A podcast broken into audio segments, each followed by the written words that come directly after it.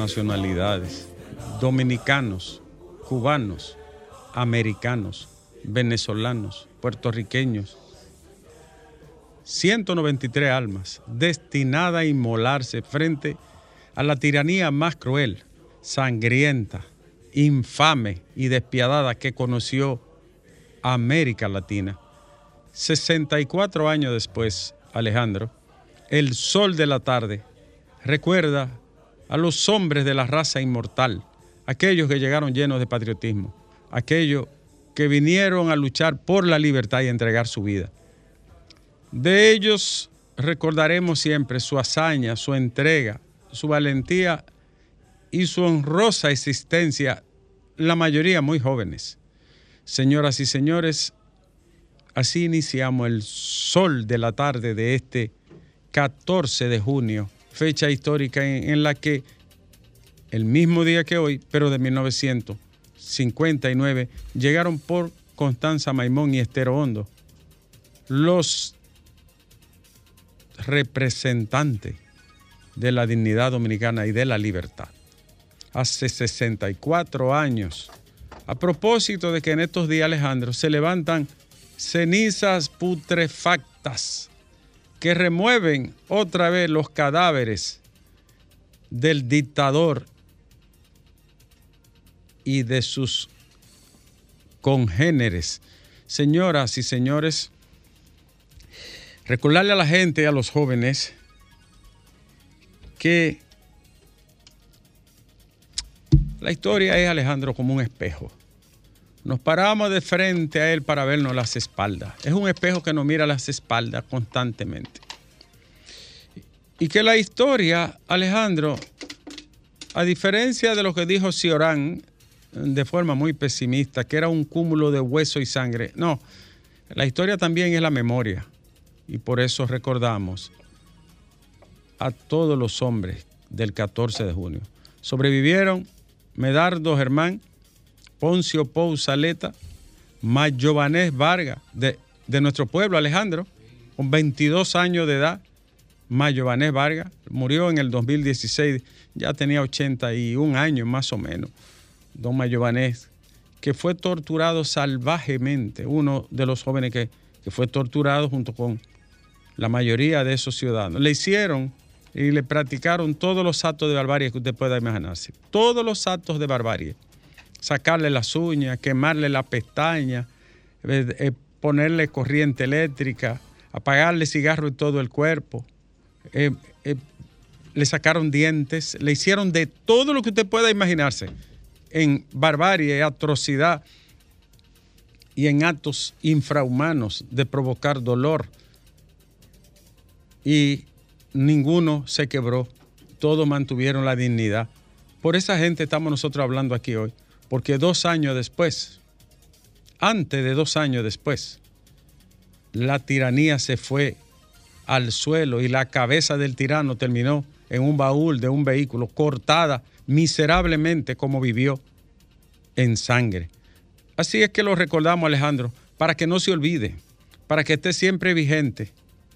En un mundo en un mundo como el de hoy, donde la estupidez se ha convertido en una prenda preciosa, la estupidez humana, el borramiento de la dignidad, donde a cada rato se entierra eh, la virtud y los valores como la nobleza para realzar la liviandad y hasta la podredumbre en este mundo de hoy.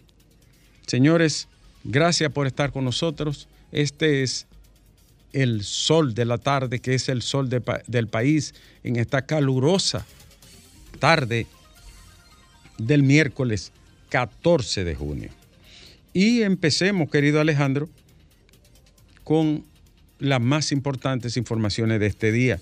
A propósito, el 14 de junio también vio nacer Antonio Maceo, el titán de bronce, uno de los padres de la patria cubana, y también Ernesto Che Guevara del año 1928, nació un 14 de junio, y también los expedicionarios del Movimiento de Liberación Dominicana. Gracias, Félix, que nos recuerda eso a nuestro amigo Félix Díaz. Empecemos con una mirada a las principales informaciones. Yo quiero antes, Alejandro, en la antesala, en el proscenio, en el preámbulo, eh, en el prefacio, Alejandro, yo quiero en el balcón de antesala, eh, ahí donde están los actores de teatro, decir que este caso que ayer eh, sorprendió al país y a la región del Cibao es otra vergüenza que se añade a los hechos de impunidad y de la venta de los órganos del Estado al servicio de los criminales. Estos tipos que mencionan, quiero que me perdone el pueblo si digo la sociedad, si digo alguna palabra un poco altisonante, pero estas ratas de cuneta, porque son ratas de cuneta, eso no, no, no tiene la categoría de seres humanos eso, son ratas de cuneta. Uno se ha puesto a leer el historial de estos sujetos y se habla de más de 100 personas enterradas por estos tigres, en años y años, practicando el sicariato, el secuestro, las muertes por mandatos y la compra de los policías, de la dirección de droga y, de, y hasta de fiscales, para ellos hacer lo que les diera la gana en la región del Cibao y dirigir el negocio sucio y turbio y mugriento de las cárceles en base al terror, el dinero también y las presiones. En connivencia y complicidad con los que administran las cárceles. Que dicho sea, Alejandro, los que administran las cárceles son más delincuentes que los delincuentes. Esos policías y militares y esos gerentes de las prisiones son más delincuentazos que los jodidos delincuentes criminales, estos que mencionan, come mezcla, eh, la J, eh, eh, Jodó y toda esa nomenclatura despreciable de cuneta. Los que la administran son peores y son más rastreros millones de veces, porque ellos son los que entran en connivencia con, con esa manada de asesinos y de delincuentes que intoxican a nuestra juventud. Ellos son los que le cogen dinero, Alejandro. Son millones de veces más delincuentes que, los- que los rastreros esos que están trancados, algunos y otros corriendo. Cierro el paréntesis, Alejandro. Entonces uno dice que esto da vergüenza. ¿Tú sabes por qué, querido Alejandro? Porque esos tipos actuaban a su ancha y libremente en la narices del Ministerio Público, del DNI, de los órganos de inteligencia, de la DNCD, de la policía y de todo el mundo. Y nadie lo tocaba. Y cuando lo agarraban, lo soltaban, Alejandro. Aquí me detengo para hacer un reconocimiento a una persona pública que fue el primero que lo mencionó, los evidenció, lo enseñó y lo señaló. Me refiero al comunicador y dueño de la plataforma Corrupción al Desnudo, Rafael Guerrero, fue el primero. Cuando se dio la amenaza de Miriam, él con su fuente y su investigación y con la valentía que tiene y las hormonas que posee, fue el primero que puso en evidencia este grupo de, desalenterados, para no decir otra cosa. Entonces Rafael Guerrero al hacer esta denuncia lógicamente corre riesgo. Señor gobierno, la vida de Rafael y de su familia, tal cual la de Miriam Germán, está en riesgo también. Corre peligro. Y es el gobierno y el Estado nacional el responsable de garantizar su integridad y la vida de él y de sus familiares aunque tengo información de que él posee una seguridad bastante cercana y discreta, pero aún así ustedes son los responsables de la vida de él y de su familia. Y le hizo un bien y un trabajo al país que es muy riesgoso para él, pero lo hizo con valentía, con profesionalidad y por la nación. Entonces, más que felicitarlo, yo quiero que lo cuiden, que lo felicito además. Luego los otros compañeros de, de, las plataformas YouTube Ramón Tolentino, el Piro de Somos Pueblo, dieron más detalles después que Rafael abrió las puertas sucias y putrefactas de estos casos asquerosos que, que, que cuestionan de cabeza a pie qué hacía el Ministerio Público del país con estos delincuentes hasta que llegara Miriam. El problema de ellos es que Miriam no coge dinero, Alejandro. A Miriam no le pueden venir con cuarto porque Miriam no coge un chele, no le coge dinero a todas estas ratas. Entonces el problema de ellos es con una procuradora que no anda buscando cuarto, ni anda buscando riqueza, ni quiere yate, ni casa, ni vaina para el este, ni casa de veraneo, rica. No, Miriam no coge eso, entonces tienen problemas los delincuentes. Pero cuando usted le dicen que hay uno que ha matado más de 40, en un informe de, de, de, de, la policía y de un órgano investigador, más de 40 enterrados, uno solo, y que hay uno que maneja una red de más de 300 sicarios, en un país de tres calles y cuatro esquinas. Usted dice San Antoniazo, ¿y dónde era que estaban las jodidas autoridades? San Antonio, tú sabes, de la fiesta de nosotros, patronales, pero con la ñ, tú sabes, ¿verdad? No puedo decirlo de otra forma porque yo soy un profesor, yo no puedo estar diciendo mala palabra en el aire. Y soy profesor de ética, me lo recuerda aquí el compañero.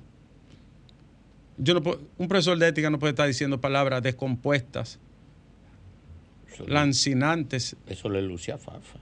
No, eso no nos luce a ninguno, pero menos a mí. Ah. Menos a mí. Ah, ok. ¿eh? Eso, ok, eso no le luce ni, ok. ni a Dunia. Doctor. No, ni a ella le luce. Doctor. Oh, pero ¿verdad? Porque es la dama más respetable de aquí. Ah, De, esta, de aquí, de, De aquí, de de, las que este están, programa. de la que están Ella. presentes, sí. Ella es la más respetable. De la que están de presentes, las que sí. están presentes. Ella. Sí. Sí. Entonces, volviendo al caso, Alejandro, qué de vergüenza, ¿no? Y todo eso lo hacen comprando a los policías, a los DNCD, a los fiscales, eh, comprando los señores con dinero sucio. Porque no hay manera de que en un país de tres calles donde tú bostezas en Bonao y en Higüey saben quién fue. Tú me vas a decir a mí que estos delincuentazos, dije que nadie sabía quién eran. Mm, ¿Eh? Eso atento a peso limpio. Oye, esas autoridades también de. Por eso que Jenny Verne dice: Yo los conozco, yo sé quiénes son. Pues ella sabe porque ella estuvo ahí. sí. Ella sabe que, quiénes son, eran estos carajos hace, hace 13 años. ¿Y quiénes lo protegen? Y quienes lo protegían también. Entonces, la verdad que es vergonzoso, Alejandro, ¿no? Ahora ustedes se han fijado. Coño, los corruptos tienen suerte en este país. Los mejores abogados. Los parte de los periodistas más connotados. Los políticos de mayor influencia y poder. Tienen medios, tienen de todo los, los corruptos en este país. Y, no, y tú no te rebales mucho porque te, te zapatean, ¿no? Entonces, querido Alejandro, digo esto para que la protección a Miriam Germán, que, que ya está montada hace tiempo y que se ha reforzado, también se la den a la gente que, como Rafael Guerrero, enseñó los nombres y la cara de esto. Y, y hubo uno que tuvo el empacho de llamarlo a su teléfono. Hubo uno que tuvo el empacho porque ellos se sienten con toda la libertad del mundo de hacer y deshacer. En una sociedad cualquiera, cualquier tipo de sociedad, vete al lugar que tú quieras del planeta. Eso no se tolera, Alejandra. No se tolera. No se tolera. Que un narco y un lavador y un criminal y un, un dueño de punto de droga sea el que, el que dirija la sociedad en determinados núcleos y cementos. Después, solo hay que esperar ahora qué, qué va a ocurrir. Yo espero que no lo pique una hormiga ninguna de esas personas que se han expuesto y han corrido riesgo. En una nota luctuosa y dando continuidad al fallecimiento de nuestro hermano y amigo, el ingeniero Luis Morilla, a todos sus deudos, a sus amigos, a sus familiares, a sus hermanos de la vida, a toda la, la gente que conoció y quiso a- al ingeniero Luis Morilla Rodríguez, en la Catedral Inmaculada Concepción de la Vega, las misas del novenario del lunes a viernes a las 5 y 30 y los sábados a las 5 de la tarde y el domingo será a las 8 y 30 de la mañana. La última misa de este amado amigo, ido de manera tan dolorosa, será el próximo jueves 22 a las 4 de la tarde en la Catedral Inmaculada Concesión de la Vega. Este hecho a mí me, me golpeó tan duro y, y me hizo como poner otra vez, yo lo tengo siempre puesto, pero me hizo poner los pies en la tierra otra vez. Alejandro, qué fácil se va la vida. Qué ligera es la existencia. Qué frágil es el ser humano. Alejandro, somos polvo en el viento. ¿Eh? Polvo al viento. Qué fácil se va uno de esta vida, Alejandro. Así en un abrir y cerrar de ojos. Y al final no puede llevarte nada, ni siquiera sabe lo que te llevará. Y te pone la ropa que la gente le dé la gana. Para en tres días está llena de gusanos, Alejandro, ¿eh? Y tanto que priva a la gente, y tanto que habla. ¿Y por qué los buenos se mueren tan jóvenes? ¿Por qué los buenos duran poco? Preguntaba Miguel Hernández, el poeta. Qué pena ha sido esto de la muerte de nuestro amigo Luis Morilla. Tan querido, tan apreciado. Y un ser humano que todos los días del mundo, todos los días del mundo, te buscaba, te escribía, te llamaba, te mandaba un audio, una sonrisa, una llamada, o llamaba a tu familia. Es una cosa que no, no hay manera ya de tú superarlo, ¿no? Eh, pero seguir adelante, Alejandro, y tenerlo siempre pre presente en la memoria. A todos los amigos, a los médicos del hospital Plaza de la Salud, a Servio Tulio Castaño, que nos ayudó a ingresarlo al Hospital Plaza de la Salud y duró allí casi tres meses. A, a él, a su hermano, el director, ¿cómo se llama? Julio Amado, ¿verdad, Domingo? Julio, Sí, Julio Amado. Julio Amado Castaño. Mi admirado amigo. amigo de nosotros, que nos ha servido mucho siempre en estos casos. Al doctor, a los médicos de, de allá de Plaza de la Salud, a todos los médicos, los cirujanos vasculares, al doctor Huáscar Roa, cirujano vascular, amigo entrañable, impagable deuda con él siempre. Quien fuera en el pasado director del hospital de la policía y un- un- además de un gran médico, un excelente ser humano que nos ayudó mucho con mucha gente. con ahí. mucha gente siempre. El doctor Huáscar Roa, también gracias a la enfermera, esa que estuvo hasta el último día allí, a todos los médicos residentes del hospital de la policía, al director del, del hospital, el doctor Marte, el coronel Marte de la policía, que es una excelente persona, tan humano, tan solidario. A todos muchas gracias, de todo corazón.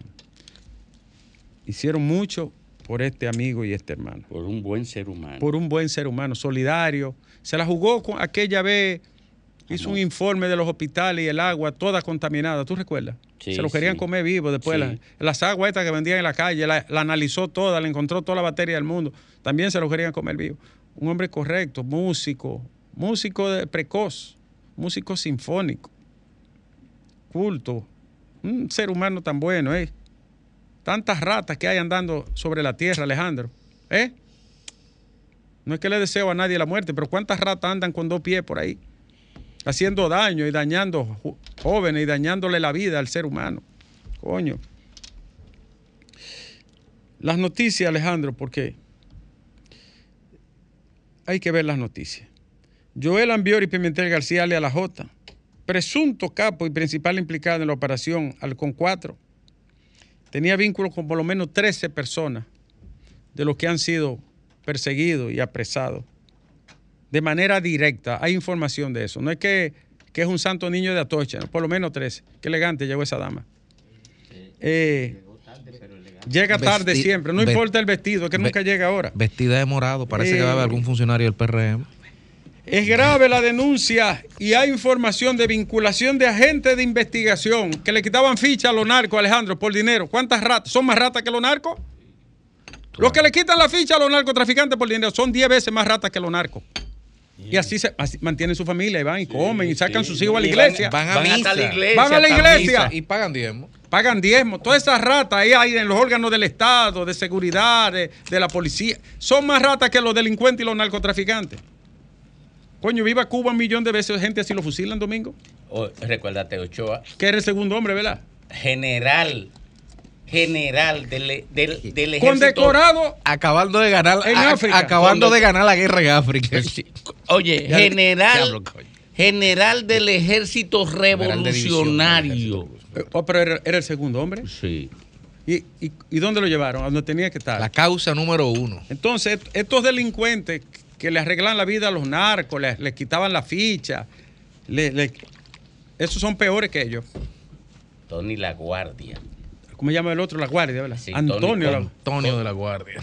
Eh, coronel. Coro- era eh, el hombre Y- de confianza no, de no, Ochoa. El operativo de- Sí. del régimen. Señores, Oye, yo- coronel, lo eh, mataron, a, lo fusilaron a los dos por vincularse al narcotráfico. Miren, Y a Abrante lo infartaron. eh, yo quiero que esto se- será tema de discusión, pero yo creo que hay, la escuela, el Estado, a través de sus agencias, los medios de comunicación, se van a dar muchos de estos casos. Este niño de Villamella que se suicidó, ¿tú sabes por qué fue? Lo acosaban a través de él, Qué vaina de las redes. los compañeritos. Y ustedes vieron otro que murió por una golpiza que le dieron, un niño de su misma edad, de 12 años, de Santo Domingo Este, Sí. que murió en Robert Reed. Es una de, las de, los, de las llamadas externalidades de la red. Hmm. que genera, por un lado es una virtud, pero por el otro lado es un infierno. Hmm. Si tú no lo controlas, si tú no pones filtros, si tú no tienes vigilancia, si tú como padre no le chequeas los teléfonos a los niños, si tú no le das el teléfono en la edad adecuada, la tablet. Ese niño lo tenían acosado ya, que no aguantaba. Dice que los mensajes son destructivos, los que han extraído del telefonito de él y de la tablet de él.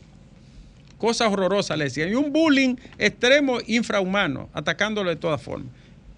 El niño se, se quitó la vida. Ven a que vean los mensajes ahora. Ahora lo ven. Ahora lo ven. Eso igual que lo de San Pedro. Sí, pero. Lo de San Pedro eran dos bandas y ya se habían atacado y se mandaban mensajes y los papás no intervenían. Defendían a cada uno a lo de ellos. Ahora apareció ella, que es cristiana, llorando y que, ay, mi hijo. Pero doña, usted fue que lo dañó. La irresponsabilidad. Hmm. ¿Eh? Lo que pasa es, es, Ricardo, es que no puede. El, el- perdóname que te interrumpa ahí, porque es que, es que esto es importante. Pues, ¿Tú sabes lo que hizo una, tú sabes lo que hizo una doña hoy? Mira, mira. Hoy Ricardo. una doña fue y llevó el hijo a la fiscalía. No, mira, Ricardo. Es que el Estado Nacional dejó al ciudadano en la exclusiva mano de la familia. Tienen que resolverlo todo a su cuenta.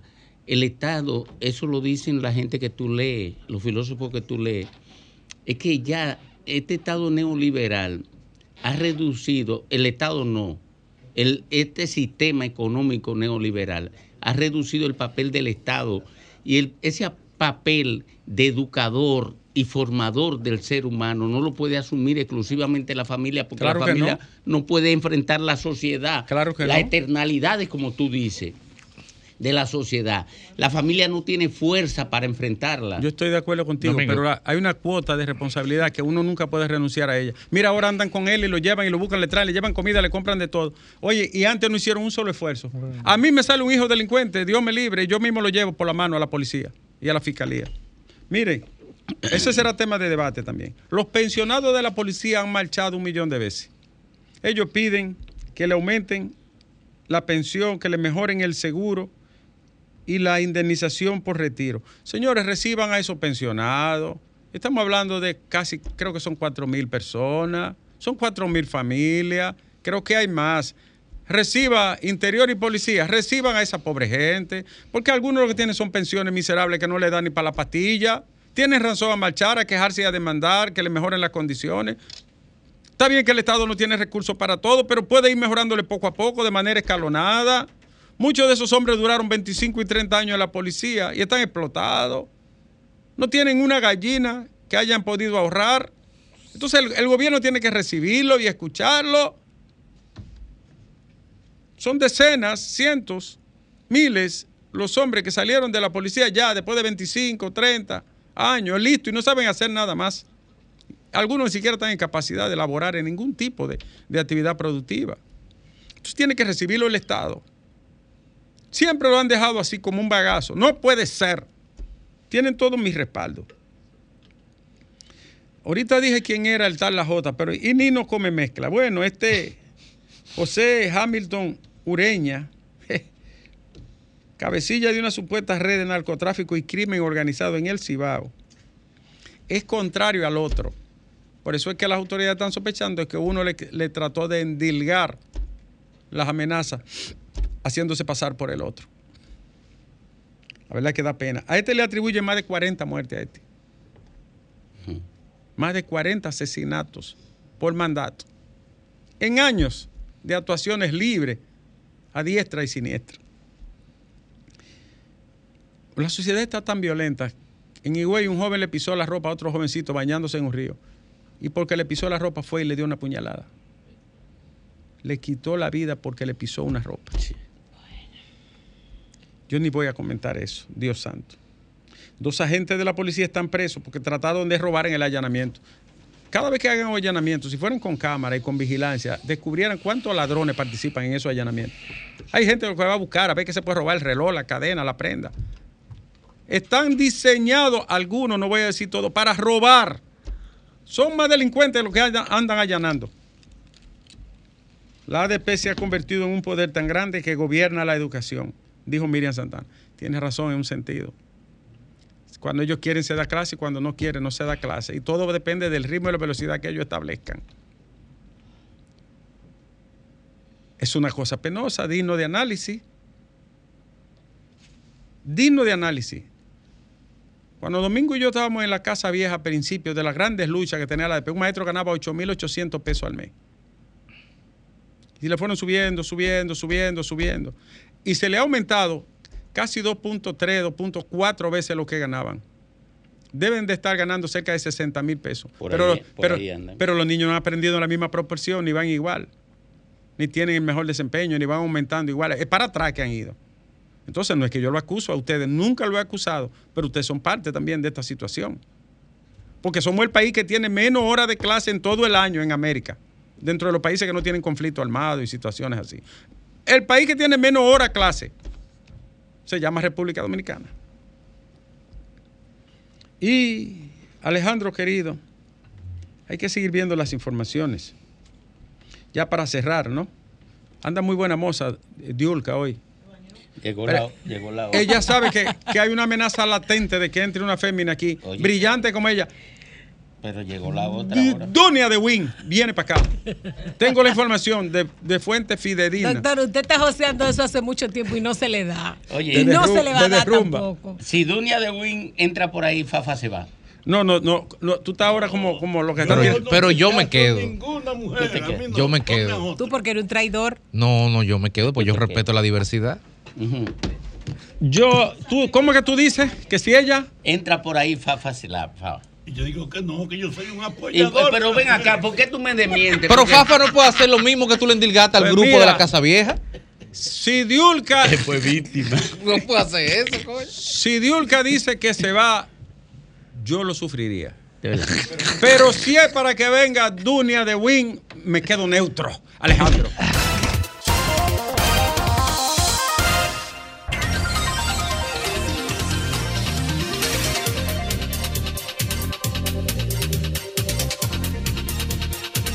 Ahora son las 3 y 10 minutos, Alejandro.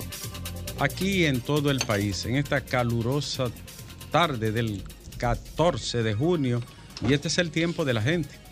Qué bueno, me, cuánto me alegra volver a escuchar nuestra gente, ¿no? Eh, me encanta intercambiar con la gente, Lea. La gente del sol de la tarde, así es. No, me encanta. Aló. Buenas tardes. Sí, Adelante. Buenas tardes. Míralo ahí, esa es una de mis preferidas. Buenas tardes. claro, de tu preferida y la que tú más quieres. Así es. o Así sea, lo es. digo yo, esto, lo digo yo y lo asumo. Después de Juana, tú. Está bien, mi amor. Dime. Que te perdona esa parte. Sí. Mira, nosotros vemos que hoy es un día muy importante para los dominicanos y las dominicanas.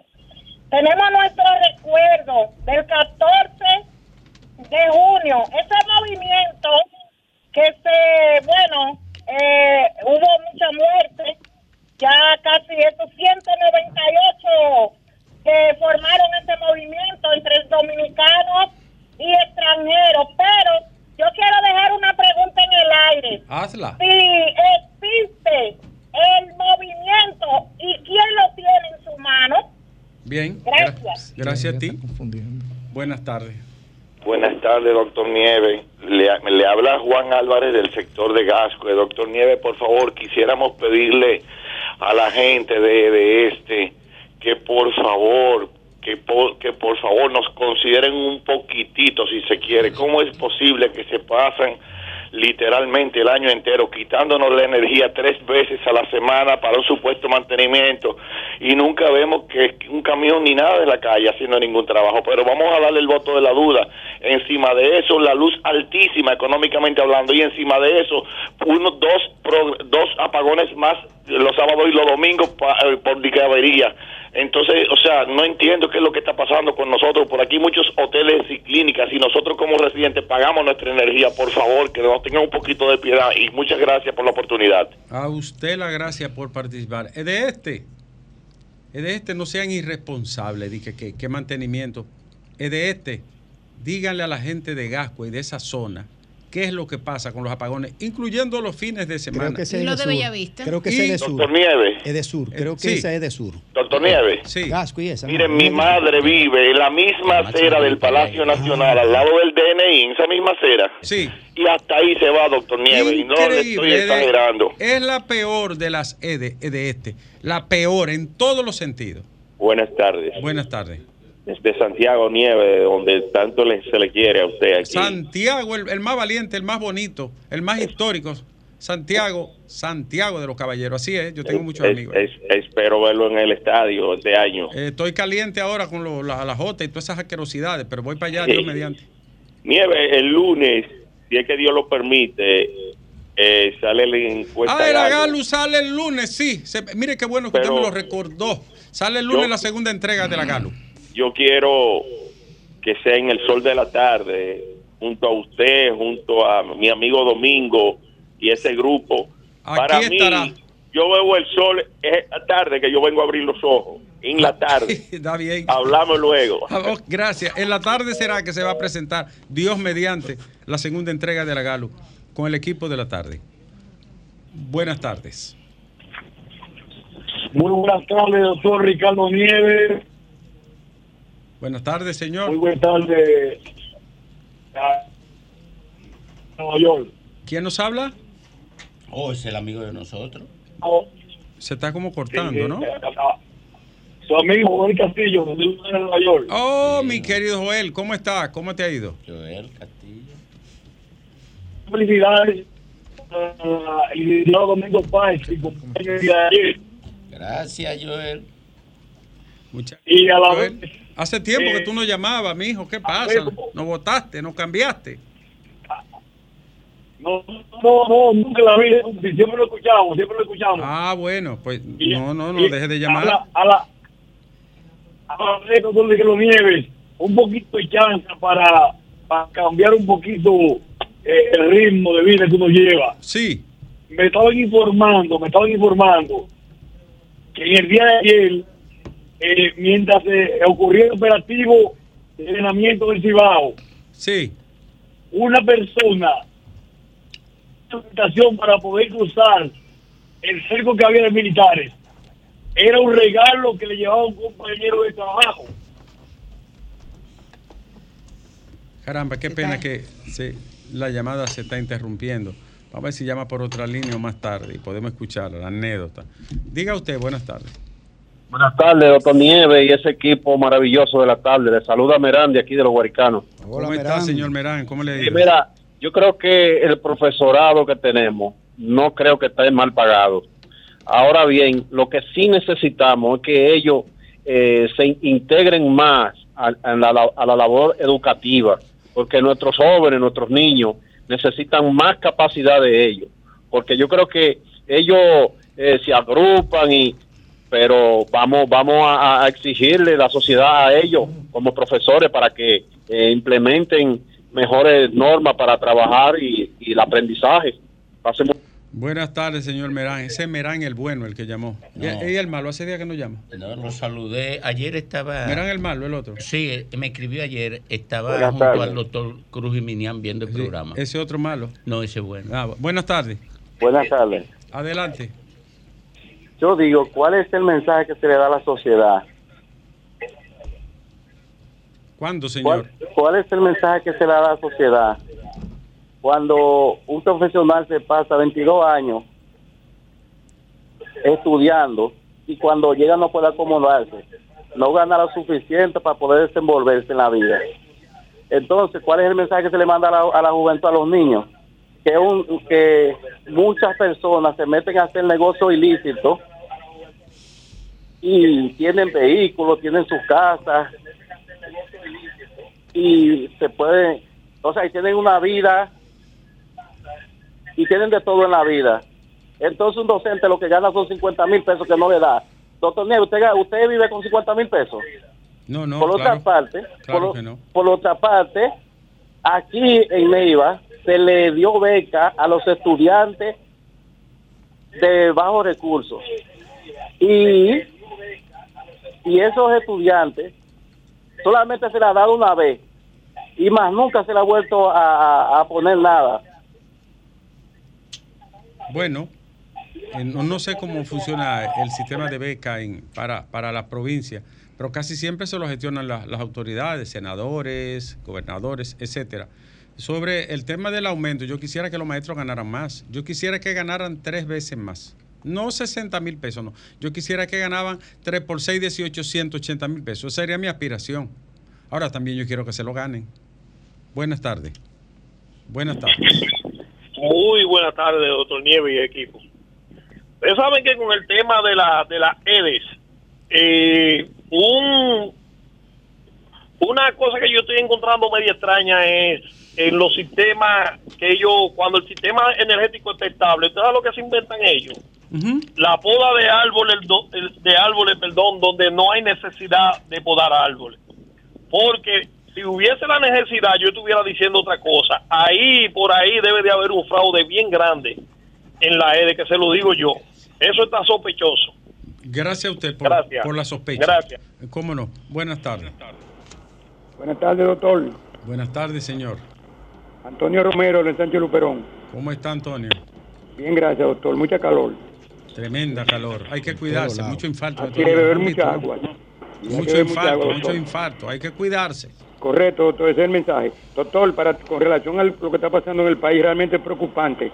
El problema de Santiago, la delincuencia en sentido general, tenemos todo que poner de acuerdo y hacer un, un pacto con de todas las personas de la comunidad, de la iglesia católica, la iglesia cristiana, la, la oposición en sentido general y el gobierno y todo, nos unimos para evitar, porque de verdad que es preocupante esa muerte de ese niño a, a palo en la escuela aquí en Panamá, de aquí de Santo Domingo Este, eso es preocupante, doctor. Y para terminar, doctor, decirle que realmente el pueblo lo que tiene que tener cuidado y mantenerse activo, porque la verdad que es preocupante. Gracias y buenas tardes. Buenas tardes a usted y, y la gracia a usted. Advierte que la sociedad dominicana necesita cambios urgentes. La amenaza a la procuradora y algunos hechos en lo, en lo que se manifiesta el crimen organizado es una señal clara de que la sociedad necesita ser sometida a exámenes profundos, ha dicho el CODUE, que es el Consejo Dominicano de la Unidad Evangélica. Aquí está mi amigo el pastor Feliciano Lassen, custodio, ¿verdad? Que ha sido durante mucho tiempo el representante principal de CODUE. Hay que revisarla, como dice él. Estoy de acuerdo con los evangélicos, Alejandro. Estoy de acuerdo. ¿Y usted qué dice? Buenas tardes. Buenas tardes. Para una denuncia Hágala. con respecto a lo Edesur. Edesur se ha dado la tarea de no realizar la lectura durante un tiempo en una vivienda. Hablo de mi caso. Se pasan cuatro meses sin realizar la lectura, promediando, realizando hasta un promedio sin justificación.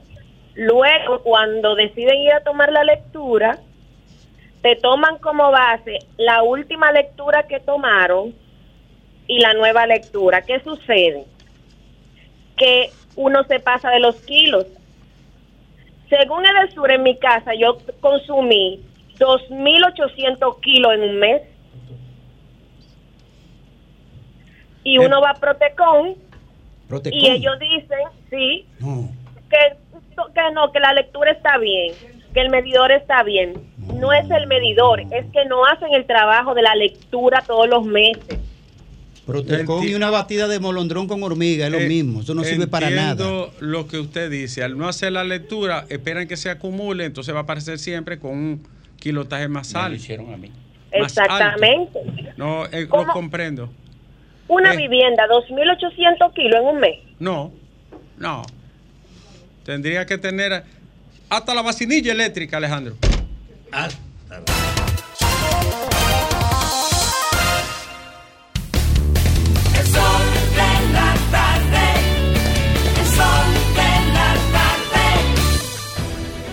Sol 106.5, la más interactiva.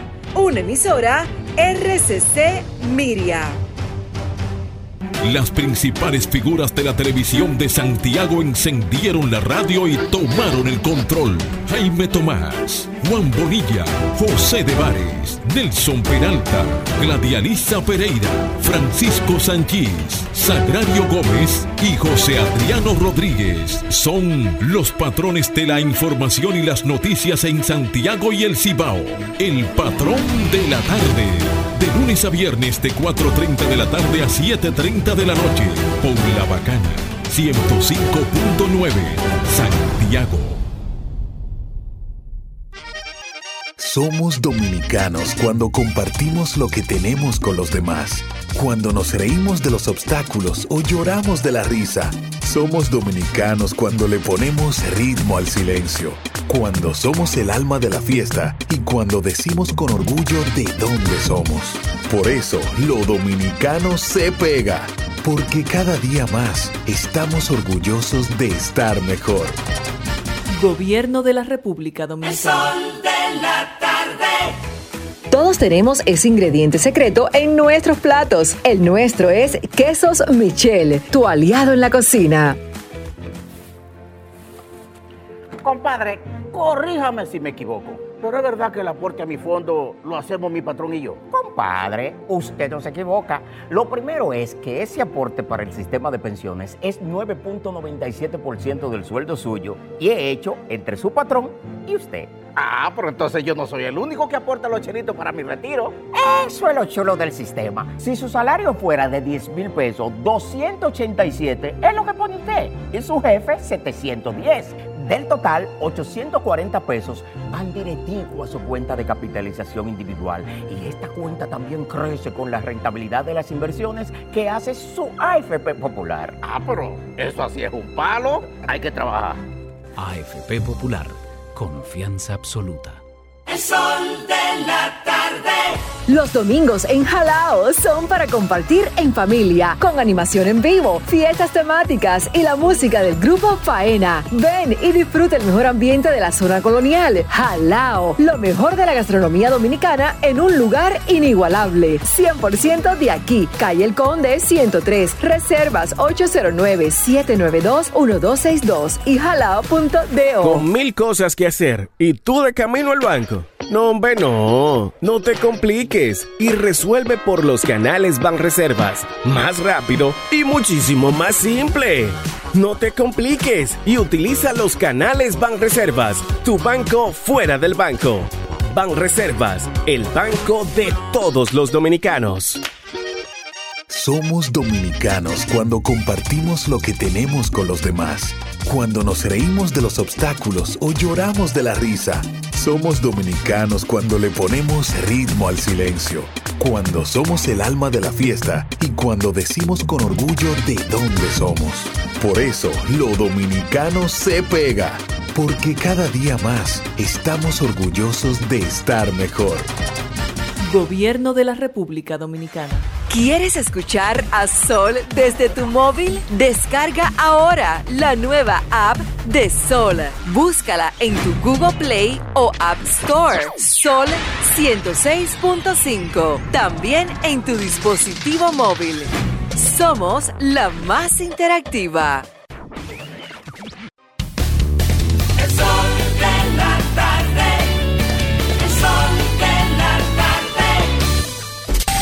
Sol, Sol 106.5. La, la- la más interactiva.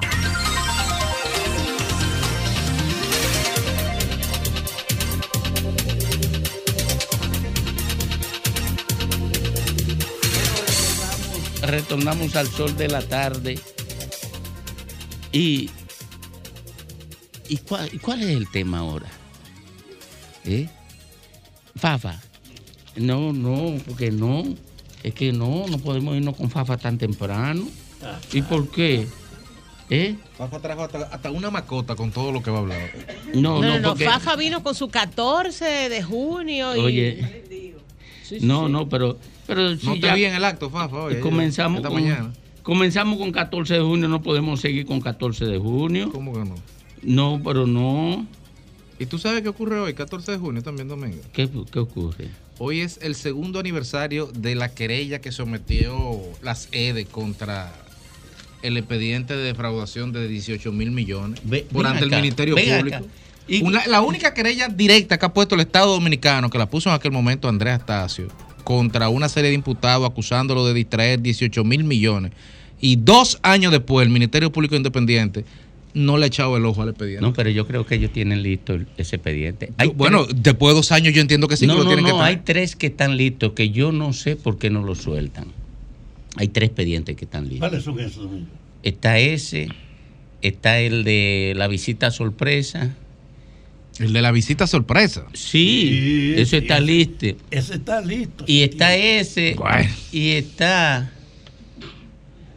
Eh, No, con esos dos hay- es suficiente. No, hay otro, hay un ¿Quiere más de- tercero, hay un tercero que tengo la información. Pues el plan de FAFA, sacar el expediente al final. Sí, tengo la información. Eh, son tres. ¿Cuál es el otro? Dios. Son tres expedientes. No, pero al margen, al margen de eso, Domingo, o sea, de verdad que deja mucho que desear. Te Yo no honestamente no entiendo la actitud del Ministerio Público porque cuando, cuando el Estado delega, eh, apodera abogados, instrumenta una querella, no una denuncia, una querella directa, señala, aporta, señala presuntos culpables, aporta pruebas y tú tienes dos años que no hace nada con el expediente. No, dos años, Domingo. Ellos, ellos hicieron una Justicia tardía es justicia denegada. ¿O qué una hicieron? Desglosaron y sacaron a, a Alexis del expediente. Ofreciéndole una Eh. participación notable a los abogados. No. Y aún así están parados. Ese, ese está listo, es la información que yo tengo. Eh, yo lo que no sé por qué no lo han soltado y pienso que no van a soltar expediente hasta pasar las elecciones. Pues entonces hay, hay un, hay un sesgo político con los expedientes. Ahí hay, hay un manejo político. Porque el problema es que los tiempos procesales no dependen de los tiempos políticos ni de los tiempos electorales. Los interrogatorios se hacen cuando se tienen que hacer. La- los apresamientos se hacen cuando se tienen que hacer. Ah, no, es cuando conviene. Ahora, dos años no es suficiente, esa es la pregunta.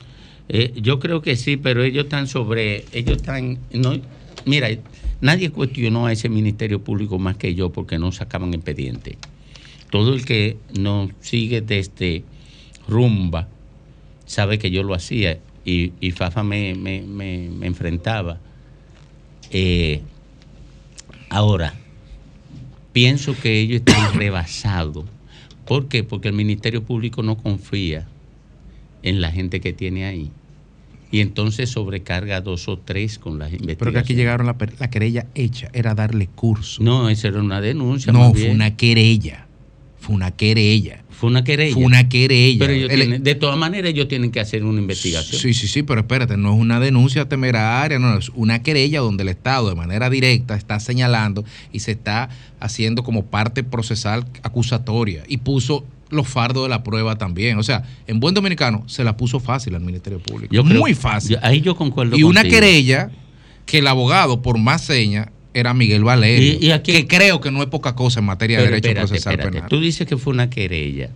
Entonces, ellos, ellos acusaron a, gente Claro concreta. sí. Pues ellos pueden poner en mora al Ministerio Público si ellos formularon acusaciones. Acusaron a Maxi Montilla en ese expediente, a toda su empresa, a Alexi, acusaron a Bichara en ese expediente. Hay una acusación, hay 17, 20 personas, pero el tema no es acusar, porque esas personas son inocentes, eso hay que destruirlo en un proceso, su presunción de inocencia. A mí lo que me causa de verdad mucha tristeza es el sesgo procesal con el que el Ministerio Público ha tratado este expediente. Ha puesto a dormir un esfuerzo investigativo y ha sido el único esfuerzo directo de esta administración en encauzar algo, porque todo lo demás ha sido el Ministerio Independiente, esta no, esta fue el Estado con un poder de Luis Abinader un poder dado a Luis Abinader, a Andrea Tacio, para que em- hiciera esa querella. Y eso todo se hizo.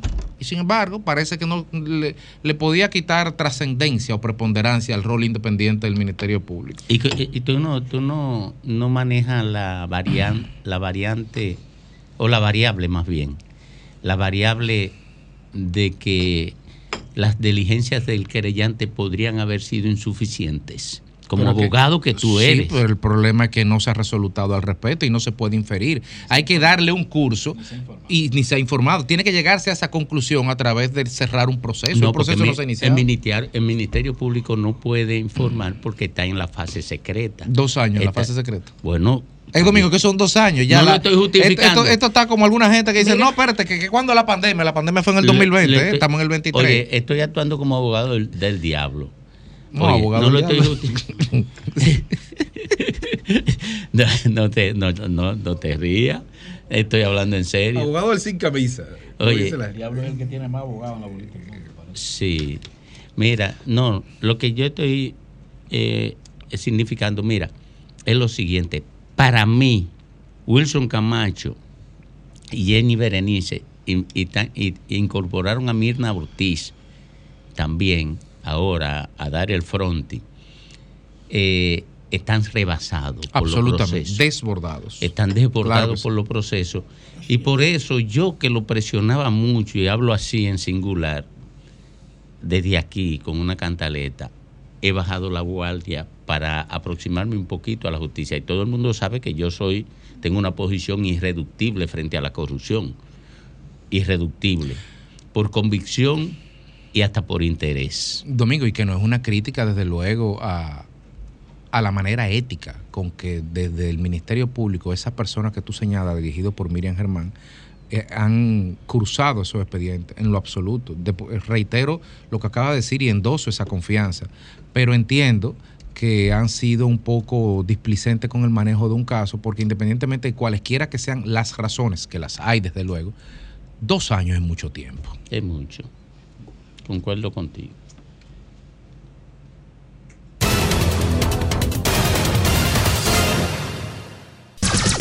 Son 106.5.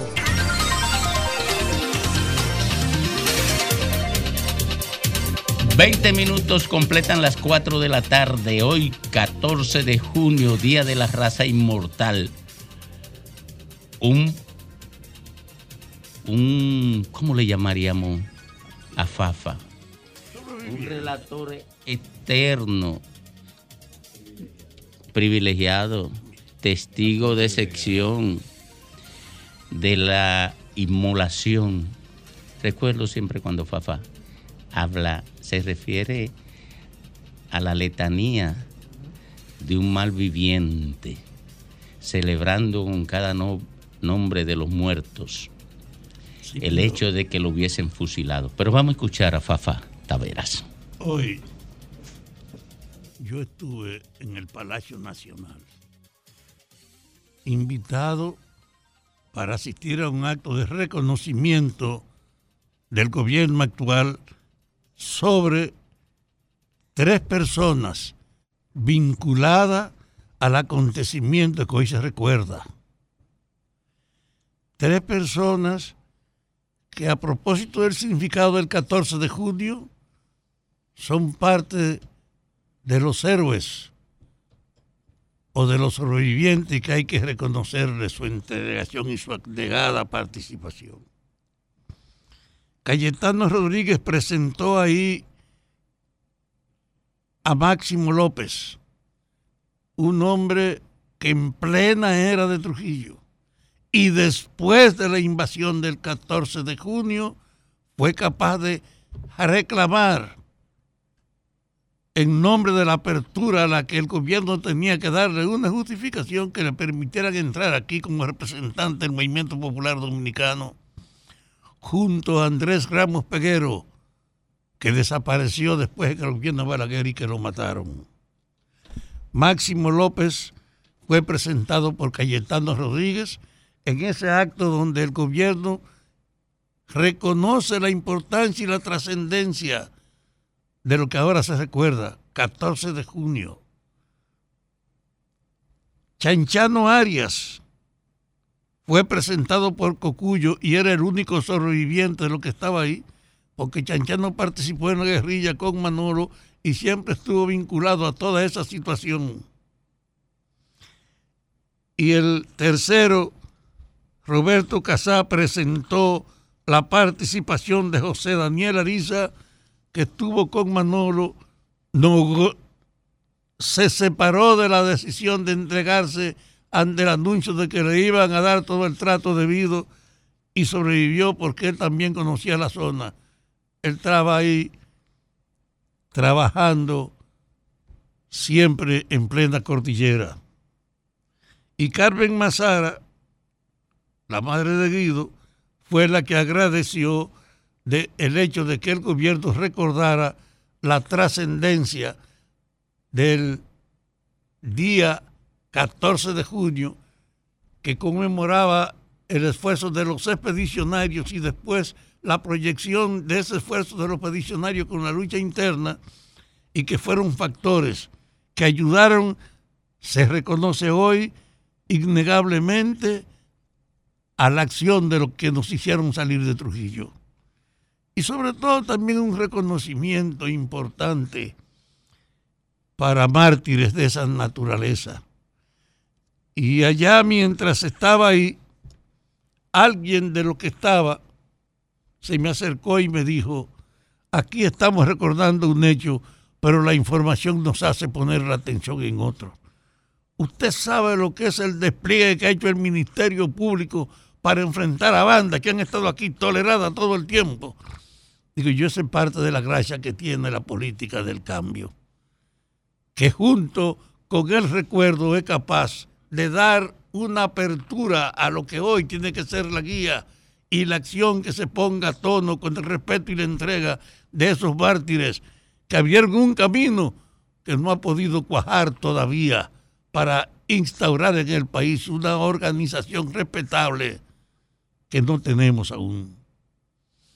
El amigo que me planteó esa coincidencia entre ese recuerdo y esa información terminó diciéndome, lo mejor que este gobierno puede hacer es precisamente acelerar los procesos, crear condiciones para que estas pocas autoridades que están dedicadas a enfrentar la herencia terrible de la corrupción se amplíe.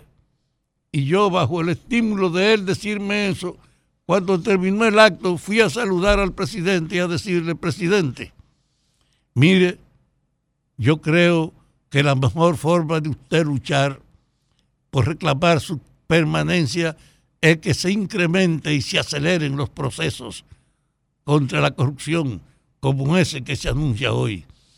Y me dijo tranquilamente, Fafa, yo me separé de la dinámica del Ministerio Público.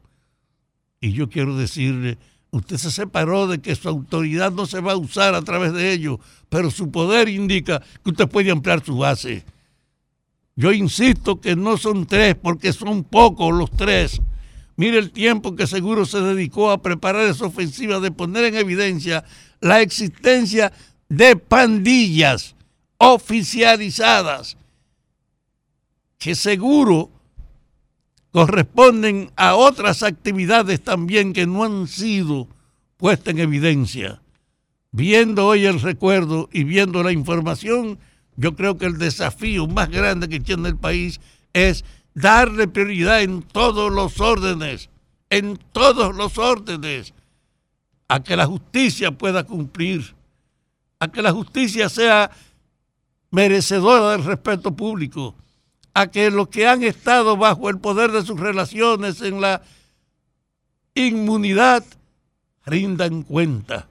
Pero creo que este recuerdo, coincidiendo con el hecho de este descubrimiento de una banda, nos hace pensar una cosa que hemos estado repitiendo. Este país está inmensamente podrido y debíamos tener una actitud de cooperación para ponernos de acuerdo en lo que enfrentamos para dejar atrás eso. Ese era mi mensaje de ayer y yo lo refuerzo hoy. Todas las evidencias, tanto para recordar el pasado como para enfrentarnos a las desviaciones que hemos heredado debían hacer que en los partidos predomine la búsqueda de la colaboración y no en nombre de las elecciones el espacio puro y simple de la demagogia electoral. Ojalá estos hechos ayuden a que podamos asumir la militancia política no de espalda al pasado que debe rendir cuenta, ni tampoco de espalda a la realidad que tenemos que impulsar hoy. Efectivamente, son las evidencias de que el único camino dignificador que tenemos nosotros es la cooperación para ayudar a sanear un país profundamente corrompido.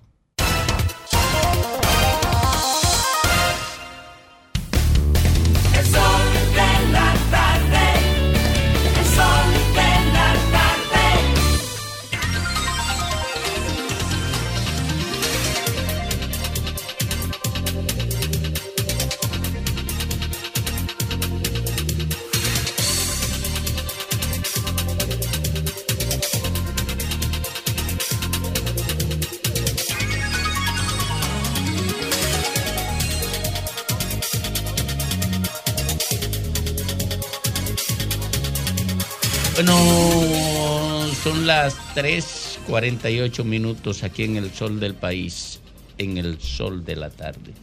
Eh, Domingo, y una mujer que se habría disparado esta mañana en, el- en un centro comercial de la 27 de febrero, esquina Abraham Lincoln, ya habría fallecido eh, mientras recibía atenciones médicas. Es la información que tenemos hasta el momento. Vamos a investigar eh, para darle todos los detalles del nombre y las condiciones y lo que habría pasado en este caso. La verdad es que las situaciones emocionales nos están preocupando mucho. Sí. Mira, es preocupante también, por otro lado, el tema este del sargazo. El sargazo prácticamente tiene rodeado a esta costa caribeña de República Dominicana. Y hay una alarma encendida, una alarma en la población en sentido general, aparte de lo que podría ser también dentro del sector eh, comercial, eh, dado que la costa este de República Dominicana, que es la costa básica de turismo, eh, pasando por, por Boca Chica y terminando acá en la ciudad capital, eh, la alarma es inmensa dado que por un lado hay una acumulación inmensa, eh, grandiosa de, de alga en, la, en las playas de esta costa y al mismo tiempo hay un hedor que solamente crece cada día. Hay una suerte de, de- de olor fétido, ¿no? Que está realmente generando una reacción ácida ya en la población. Básicamente también porque hay mucha desinformación. O sea, al problema, al problema propio de la presencia eh, sobreabundante de las algas, sin una respuesta clara del gobierno o del- de las autoridades y del sector privado, se suma también la falta de información. La gente necesita información, acción e información. De hecho, no sé ustedes, queridos compañeros de este panel, pero por mi casa, yo vivo en la zona universitaria, a veces el olor es tan penetrante eh, y tan fuerte que uno lo que quiere es escapar de la zona, dado que se, se convierte en una jodienda irresistible.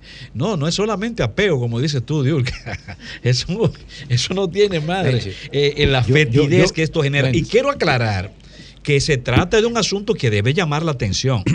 Sé que el gobierno formó una comisión.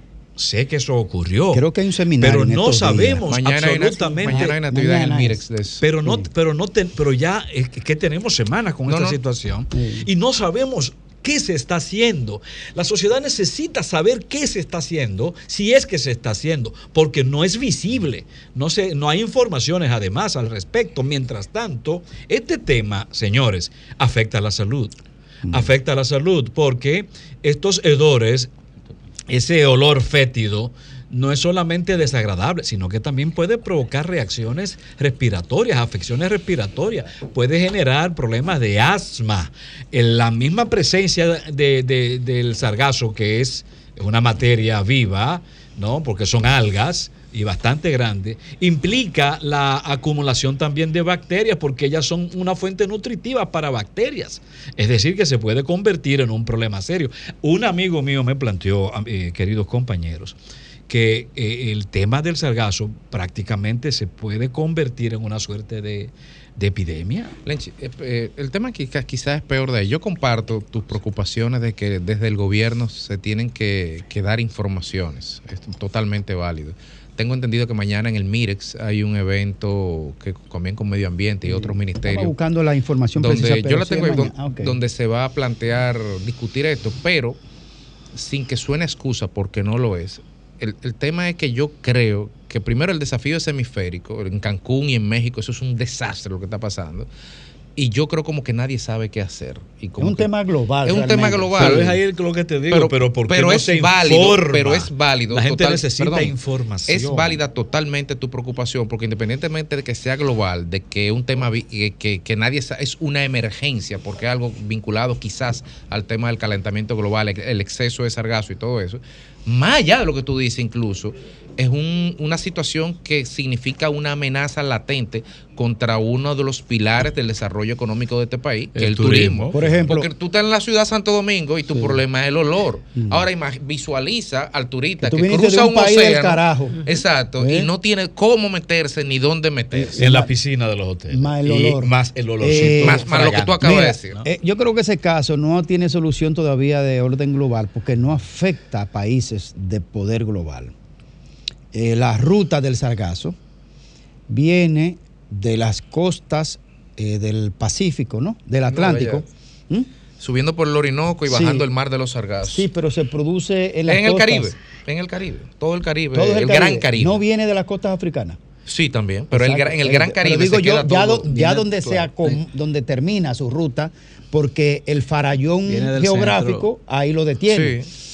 Ahora, evidentemente Que que, la los- costa de Nueva York no va a llegar Sargazo. Eso eh, es lo que tú quieres eh, decir. ah, no, Pues obviamente. que Por, por el Entonces momento. no va a ser un problema Hasta no que no cambien los, los ciclos de los vientos, todavía no. Pero si los países que son impactados por esto no se ponen de acuerdo en una solución regional, porque está afectando la región, no va a haber manera. Una islita como esta no, tiene manera de atajar el sargazo. No, y a nivel de investigación y de tecnología puesta a disposición de buscar una solución, ninguno de estos pequeños países tiene recursos propios para hacerlo. No lo tiene. Pero a algo nivel de puede confederación. hacerse, pero No, algo puede claro hacerse, sí. porque nosotros no Debe podemos, hacerse. nosotros no podemos detener los ciclones ni los huracanes.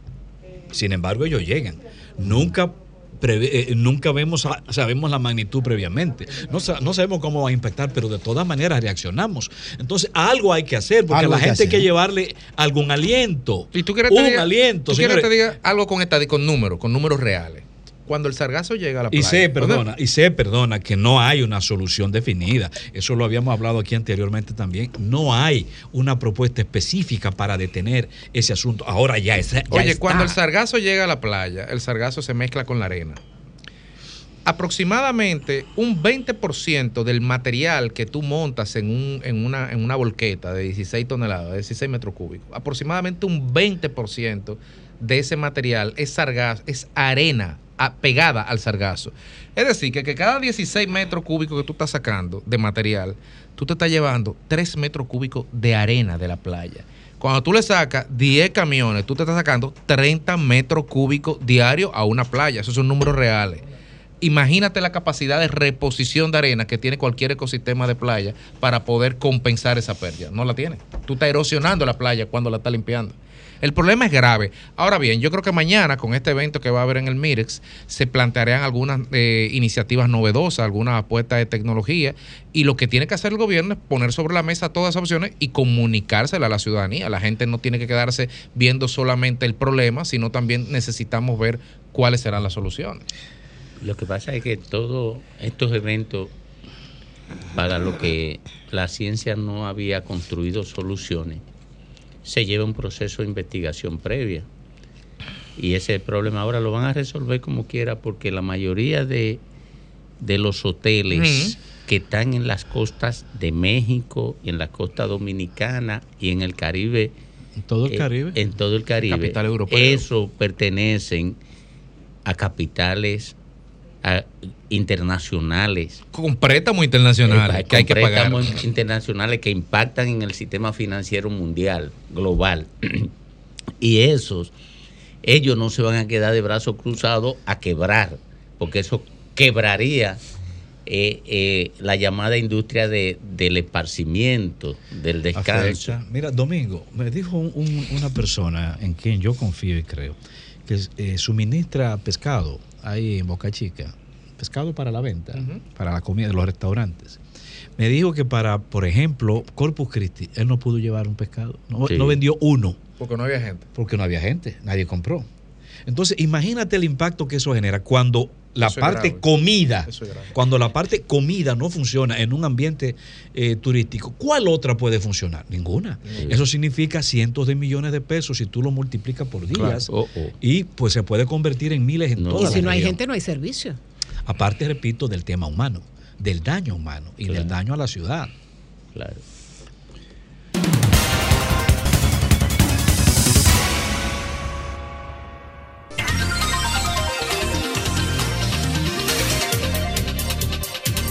Bueno, retornamos, retornamos aquí al sol de la tarde hoy con la grata presencia del más completo comunicador de República Dominicana. Sin Que- duda. pero Aunque que- no, me- no me grata, lo pagan. grata e inusual. No me pagan la, la completud. Quédate callado. callado. Alejandro, Oye, Eh.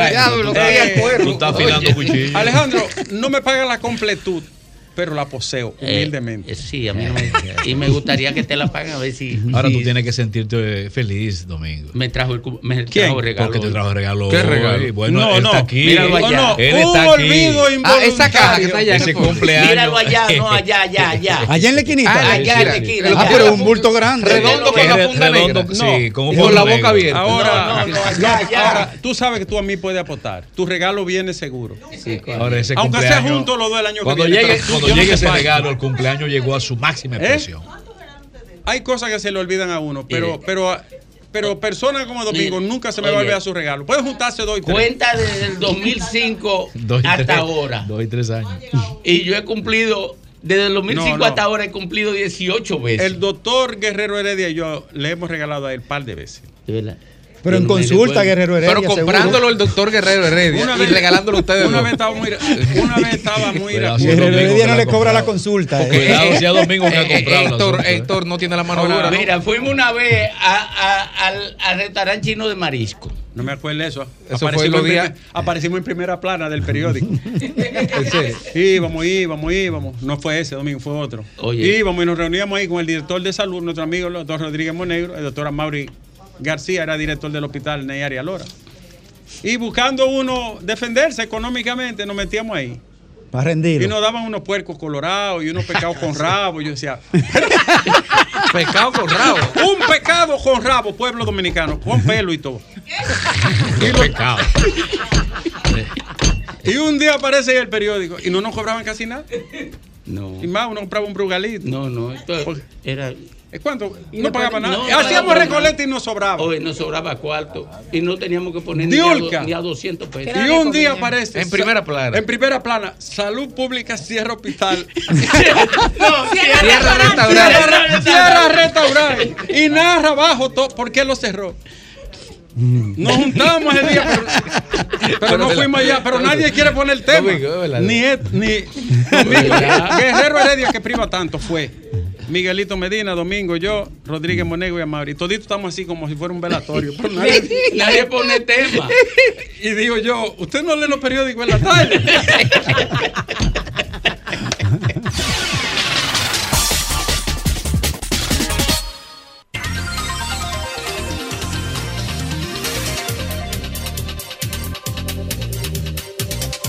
Bueno, 10 minutos completos. Superan las 4 de la tarde aquí en el sol del país. Domingo, y la información que comenzamos a dar hace unos momentos, la esposa del ex tesorero nacional, Ay. Alberto Perdomo, se suicidó de un tiro en la cabeza en el interior de su vehículo Ay, qué pena. en un parqueo del supermercado nacional. Ay, qué se triste. trata de Laura Toner de Perdomo, quien se disparó en el estacionamiento de la 27 de febrero, esquina Abraham Lincoln. Ay, qué, lamentable. pena. Qué pena, Dios. Ahora yo quiero hacer una denuncia, Alejandro. Atención, muy brevemente. Solo daré, atención país, atención nación. Solo daré detalles gruesos. Atención a la Procuraduría General de la República, a la Dirección Nacional de Control de Drogas y a los organismos del Estado. Ustedes ven estos casos que se han destapado ahora, con la J y Come Mezcla y, y todas esas eh, nomenclaturas diabólicas y rastreras de cuneta de todos estos criminales. Oigan esta. En la costa norte del país, en una ciudad hermosa de la costa norte, hay una mafia igualita que amenaza, que despoja de títulos y de tierra a las personas. Y atento a ello, incluso conociéndolo los tribunales, los fiscales y los jueces, muchos de los cuales le tienen miedo. Y, el, y uno de los sujetos está en prisión, condenado, y dirige desde ahí una mafia de sicarios y de delincuentes, asesinos, que quitan tierra y propiedades a la mala. Y los fiscales y los jueces no se han atrevido a meterle el pico. Y esa denuncia llegó aquí y yo le estoy diciendo a los organismos de seguridad del Estado que si quieren yo le doy detalle y le mando a las personas. ¿Y no te han hecho caso? No, lo estoy diciendo ahora por primera vez. Ahora le voy a decir a esos delincuentes que sepan que en este país hay gente que no tiene miedo, que no tiene temor, que no le tiene temor a ese tipo de ratas que lo que hacen es daño a la humanidad. Y que además se sabe quiénes son, todos. Alejandro.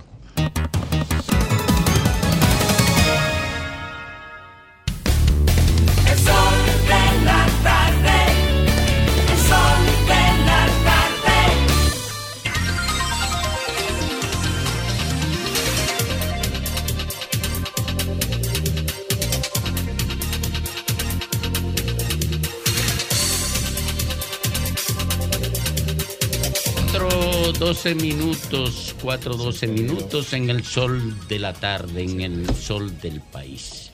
A esta hora, Diurca Pérez. Muchísimas gracias, Domingo. El pasado 3 de junio eh, falleció Jairon Almanzar Cabrera, 12 años, después de 20 días de estar hospitalizado en el Robert Reed Cabral a raíz de una golpiza que le dieron compañeros del colegio de la Escuela Pública República de Panamá en el ensancho Sama. Y estamos hablando de este tema, señores. No se había hablado, duró 20 días el niño ingresado en el hospital, entiendo que la familia se concentró más en intentar su recuperación que en investigar lo que había pasado en esa escuela. Pero las investigaciones dan cuenta de que el acoso no fue el día de esa golpiza, que el acoso venía de atrás, que el acoso era constante, que el acoso de los compañeros de este muchachito de 12 años que deja a su madre y a su padre con una desolación absoluta. Reina Rosario no le encuentra explicación a lo que pasó con su hijo, pero tampoco le encuentra Yeudri Almanzar, el padre de este niño de solamente 12 años. El Ministerio de Educación le está dando eh, sostén psicológico a esta familia, pero lamentablemente ese sostén psicológico no sirve de nada en este momento. Y digo no sirve de nada, no es que no pueda ayudar, porque ellos necesitan asistencia psicológica, pero el mayor daño, el daño irrecuperable ya ocurrió. Entonces, en situaciones como esta, nosotros vemos la diferencia entre la educación pública y la educación privada. ¿Qué pasa? ¿Qué pasa con la educación privada, señores? En la educación privada no solamente llaman a los padres a participar en la educación de sus hijos y al seguimiento constante de lo que está pasando en el centro escolar de- con sus hijos, sino que los padres tienen que recibir un informe cada cierto tiempo de la conducta de su hijo, de las notas de su hijo y de todo lo que está pasando con su hijo al interno del colegio. En la escuela pública, pareciera que se olvidó involucrar a los padres, se, se- olvidó, exceptuando, por supuesto, los politécnicos. Yo estudié en el Virgen de la Altagracia en la Avenida Venezuela y los padres tenían que estar presentes en la rendición para recibir la boleta escolar, para recibir cualquier queja de lo que pase, no importa si su hijo es el agredido o si su hijo es el agresor. Ambas familias tienen que estar presentes en la escuela, pero parece que la escuela está actuando al margen de los padres y los padres están actuando al margen de la escuela. Si esos dos elementos no se unen, señores, los niños terminan siendo víctimas de todo el sistema y el descuido y una educación que no integra todos los elementos emocionales, físicos, psíquicos, todo el sentido de la palabra, no hay forma de que salgamos a camino. Los maestros se están quejando, y lo vimos hace algunos meses, sobre todo con los maestros en Santiago de los Caballeros, que no pueden revisar hay una ordenanza que no pueden revisar las mochilas de los estudiantes y los estudiantes están llevando armas, están llevando vapes, están llevando todo lo que les da la gana porque ya ellos saben que no pueden revisarle las mochilas. Pero ¿y quién le dijo a usted que un profesor, si es necesario, no puede revisar la mochila de un estudiante? O sea, ¿quién le dijo a usted que un profesor tiene que perder toda autoridad frente al estudiante porque en los, tiempos modernos ameritan ese respeto. No, señor. En Estados Unidos, que es la, digamos, la casa donde se han implementado estos nuevos mecanismos, están fracasando evidentemente en las escuelas. Tanto es así que recientemente vimos un video donde un profesor le quitó el celular a un estudiante para que se pudiera concentrar en el examen y la estudiante le cayó a golpes al profesor en plena aula delante de todo el mundo. Entonces, si ese modelo es el que nosotros estamos importando a la República Dominicana, veamos que no está funcionando.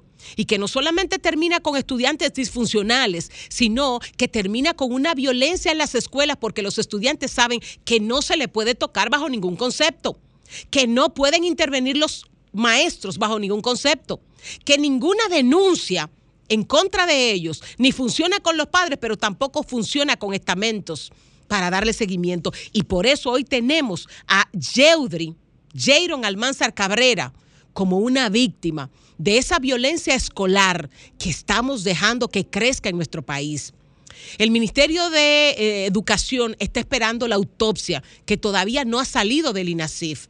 La autopsia revelará cuál fue la principal razón por la que falleció Jaron Almanzar después de 20 días ingresado en el hospital Robert Reed Cabral. Pero sus padres, su familia, reconoce que el niño llegó a la casa con trauma craneal, que llegó, según el diagnóstico médico que le dieron en el hospital, que llegó con los pulmones colapsados, lo que significa que le dieron una golpiza con tal nivel de crueldad sin ningún tipo de misericordia, como si fueran unas bandas de delincuentes de cualquier barrio. La policía, hoy a través de su vocero, dice que tiene presencia en las escuelas y que está investigando y levantando información y que cerca del 80% de las escuelas no tiene ningún tipo de caso de violencia. Pero basta con que se presente un caso de violencia en las escuelas para que se sienta afectado todo el sistema educativo nacional en la escuela pública deben volver a llamar a los padres para que hagan presencia, para que sea juntos que trabajen por la educación de los muchachos, sobre todo de los muchachos de menores recursos económicos, porque los padres de los que tienen más recursos se involucran más. Entonces, ¿cuál es la diferencia? Yo no encuentro ninguna diferencia. Así es que vamos profesores a recobrar la autoridad que tienen que tener en las escuelas necesariamente, porque el modelo que, está, que estamos imitando no funciona.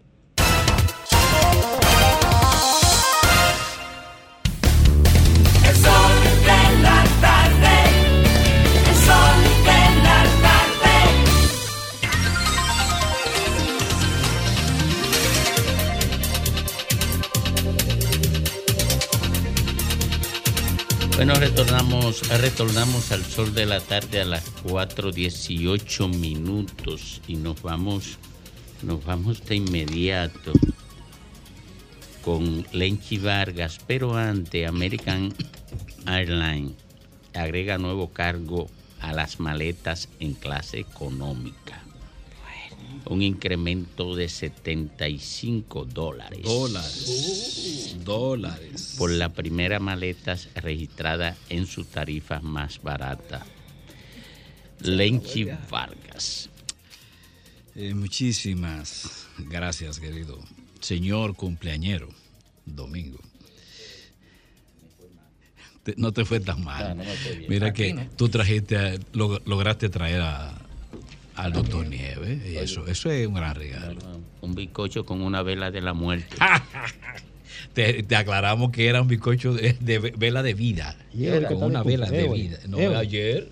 Vela de la muerte. Pero es toda la semana. Ah, por eso fue que yo me escapé ayer y no Toda supe de qué. semana. Eh, eh, no, fue que Nieves te lo informó.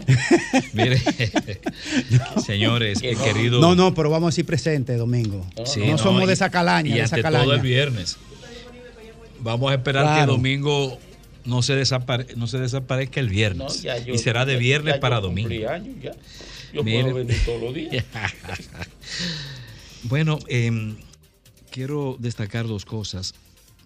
Una de ellas es el 14 de junio, por supuesto, un día en que, aunque ya se ha hablado, hay que seguir hablando y no solamente a propósito de la fecha, hay que hablar siempre del significado histórico y su, y su peso patriótico, su, su importancia máxima en lo que respecta a la, a la dominicanidad, en lo que respecta a la libertad, en lo que respecta a la dignidad humana, la dignidad social, su importancia en términos de las aspiraciones de justicia social, de democracia real, de una sociedad pujante pero basada en equidad, basada en respeto al derecho de todos. Eso fue lo que motivó la llegada de, de esos expedicionarios eh, ese año 1959 a luchar contra un tirano que representaba todo lo opuesto a lo que ellos reivindicaban. Y eh, elementos reivindicativos que nosotros también asumimos, levantamos como bandera hoy en día, gracias en gran medida al sacrificio de ellos. Un sacrificio que como semilla ha ayudado también a generar grandes frutos en República Dominicana, independientemente de que todavía no tenemos ni una sociedad ni la patria que nosotros realmente veneramos o anhelamos. Para ellos, para ellos nuestra, nuestra, nuestro reconocimiento, nuestro olor permanente. Destacando que, y esto es a manera aclaratoria, 14 de junio no significa movimiento revolucionario 14 de junio. Hay muchos que confunden la fecha de hoy con el movimiento revolucionario 14 de junio que dirigiera tan dignamente Manuel Aurelio Tavares, justo Manolo Tavares. De hecho, el movimiento se inspira en estos expedicionarios que llegaron en el año 59. Manolo, eh, ya líder político, es posterior a ese acontecimiento histórico y una consecuencia del mismo, en gran medida también. Pero lo del 59 fue un movimiento orientado a derrotar la dictadura y enrumbar al país por nuevos senderos, los senderos de libertad y democracia. Por otro lado, me llamó mucho la atención una, pareciera una rueda de prensa que ocurriera en el Palacio Nacional em, y que se destacara en el periódico Diario Libre en el día de ayer. Es una información que no la vi luego en, en lo que es el espacio virtual del periódico, pero que sí la pude recortar y lleva como título Oficialismo tras reglas eviten narco. ¿no? Eso es- ese es el título. Y es una rueda de prensa hecha en el Palacio para anunciar acciones partidarias. Me llamó mucho la atención. No suele ocurrir eso. Incluso con la presencia, por lo menos la foto, no sé si esa foto corresponde a, a ese evento, porque no, lo, no lo destaca, eh, el periódico, pero el periódico sí dice que la información la confirmó José Ignacio Paliza, presidente de ese partido, quien desde Palacio Nacional anunció el lunes pasado que el PRM preparaba una serie de medidas adicionales a las exigidas por la ley para comprobar el origen de los recursos y bienes de sus precandidatos y candidatos. Es la primera cosa que me llama la atención porque no, no es común usar las, eh, los espacios del Palacio Nacional para anunciar temas partidarios. No sé si fue una pifia o, o no sé más de ahí, pero eso no se ve bien. En segundo lugar, el tema que motiva esa, esa información que dio el señor José Ignacio Paliza es el de evitar la presencia del narco o de dinero de narco. Creo que es una decisión correcta, es una decisión atinada. Y, y me luce que debe de ser también algo transversal a todos los partidos. Evitar que las manos del de el narcotráfico organizado no solamente penetre a los partidos, sino que también invadan los espacios de poder del Estado de República Dominicana. En eso tenemos que ser permanentemente eh, vigilantes, tenemos que estar vigilantes, agudizar nuestra, nuestra seguridad, tanto como partido como Estado, para evitar la presencia y el dominio de, ese, de esos sectores dentro del Estado dominicano. Eso es correcto.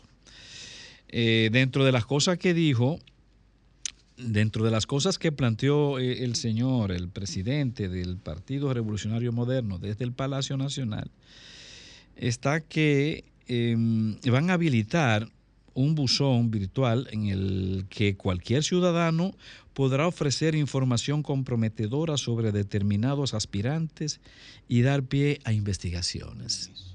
Vaya, pero nosotros tenemos un buzón en todo el país. El país se, ha convertido en un buzón, un buzón, un buzón que ha advertido de manera pública en calles, campos y ciudades acerca de la presencia de un conjunto de personas que finalmente fueron elegidas como diputados de República Dominicana y que el mismo Ministerio Público en investigaciones posteriores ha sometido a la justicia o está en proceso o está en ese proceso. Cinco, cinco diputados de República Dominicana involucrados en asuntos de eh, una supuesta red de tráfico internacional de droga y lavado de activos provenientes de las drogas. El país viene denunciando continuamente ese asunto, pero nunca hemos visto una respuesta oficial por parte del Partido Revolucionario Moderno. Pero al mismo tiempo dice el señor Paliza que eh, se van a desarrollar acciones para conocer los estados auditados a los fines de también verificar del manejo de las finanzas personales y de dónde surgen los recursos que disponen o que podrían disponer para financiamiento de sus propias candidaturas. Bueno, pero, pero es que pero es que el PRM tiene un compromiso, no es con los que vienen, también con lo que ocurrió en las elecciones de 2020. Me luce que ahí hay realmente una actitud poco transparente y poco crítica, poco autocrítica. El PRM lo primero que tiene que decirle al país, ¿qué pasó con esos cinco diputados? Aparte de otros que también han sido sometidos por razones, eh, por violar la ley o por razones criminales. ¿Qué pasó? ¿Por qué lograron filtrarse en el Estado de República Dominicana a través del Congreso Nacional?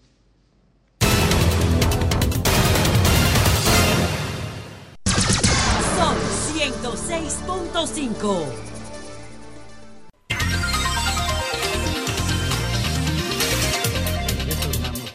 La tarde a las 4.35 minutos. 4.35 minutos aquí en el sol de la tarde y en todo el país. Graimer Méndez. Gracias Domingo y gracias a toda la audiencia de este Sol de la Tarde, el Sol del País de RCC Media, la más poderosa y más completa plataforma de medios de la República Dominicana. Miren,